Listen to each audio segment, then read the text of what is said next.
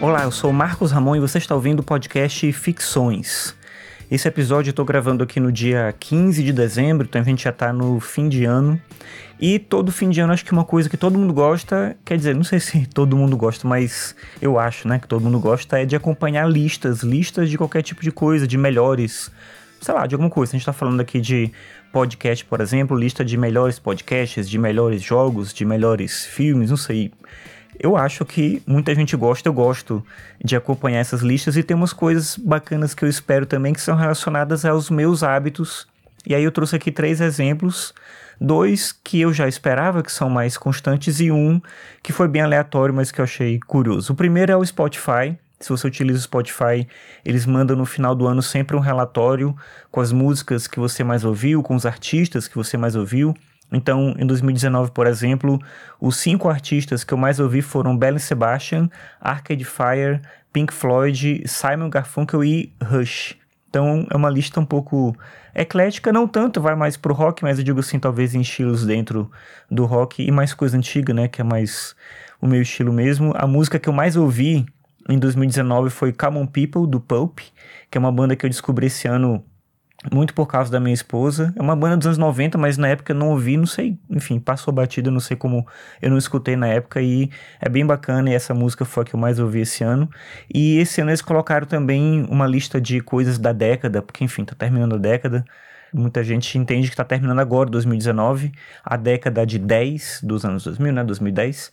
E o meu artista da década foi o Led Zeppelin, que também, de novo, fica um pouco anacrônico nesse período agora ouvir uma coisa tão antiga, mas é o tipo de coisa que eu mais escuto, não tinha como ser alguma outra coisa. Então, eu acho sempre legal isso. Claro que não diz muita coisa, porque para mim vão ficar sendo coisas repetidas, eu escuto as mesmas coisas, aí eles fazem uma playlist com as músicas que você mais ouviu, aí eu fico ouvindo essa playlist o tempo todo, então repetindo as mesmas coisas de sempre, isso acaba me atrapalhando de alguma forma de conhecer algumas coisas novas.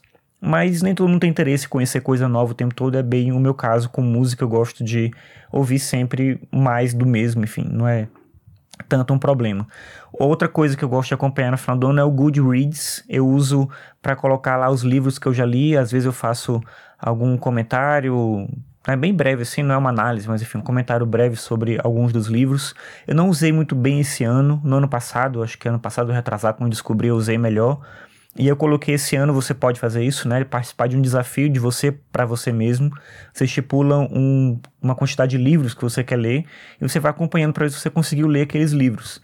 No começo do ano eu botei 53 livros para eu ler em 2019 e eu li 80, mas tem uma pegadinha aqui, que é em outubro meu filho comprou a coleção completa do Dragon Ball, do mangá Dragon Ball. São 42 volumes, eu li todos por conta dele também, gostei bastante, mas enfim, li só por causa dele.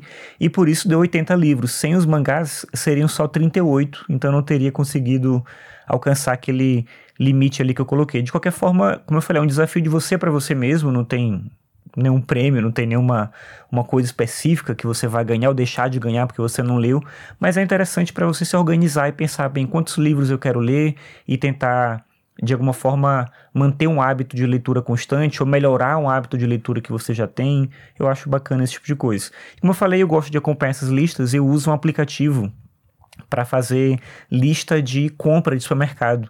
E até eles fizeram isso, né? Um ranking com as coisas que você mais comprou e quanto que você, sei lá, em média gastou no supermercado, alguma coisa assim. E aí o que eu mais comprei esse ano foi laranja, tem outras coisas, mas só com uma curiosidade. O aplicativo chama Bring. Nem todo mundo gosta de fazer lista em aplicativo, é, muito cansativo, talvez, é muito pouco prático para algumas pessoas, preferem fazer no papel. Pelo menos quando eu vou fazer supermercado, eu vejo muita gente com papel, quase ninguém com lista no celular, mas para mim é bem mais prático. Eu uso junto com minha esposa, a gente pode compartilhar a mesma lista, ela inclui um item, eu posso incluir também, a gente tira, enfim, quando vai comprando as coisas, eu acho que a, agiliza muito. E a ideia hoje é querer falar um pouco sobre essa coisa de fim de ano, de listas, de listas sobre os hábitos que a gente tem.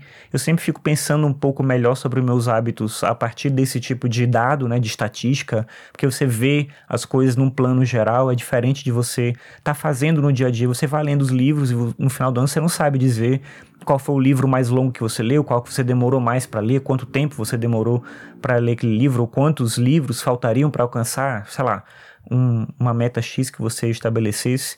Nem todo mundo precisa disso, eu acho que não é uma coisa importante para todo mundo. Comecei dizendo que todo mundo gosta de lista e depois eu me corrigi, não sei se todo mundo gosta, mas eu acho que é uma coisa bacana, tanto as listas quanto essa coisa de você poder visualizar as coisas que você faz num plano geral. Eu acho que isso ajuda muito.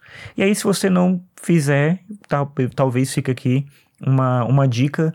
O Spotify é uma coisa que é muito específica, mas o Goodreads, para poder acompanhar as leituras, é uma coisa que eu sempre recomendo, que eu acho bem bacana. Mas é isso, o episódio de hoje era para falar sobre listas, sobre acompanhar hábitos. Se você fizer alguma coisa nesse sentido, é, de repente compartilha com outras pessoas e no caso do podcast, das coisas que eu falei aqui, eu vou deixar um link para a playlist das músicas que eu mais ouvi no post desse episódio lá no Anchor e você pode acompanhar dependendo do aplicativo que você usa para ouvir o podcast vai estar tá lá o link direto para essa playlist. É isso, obrigado pela sua audiência e até a próxima.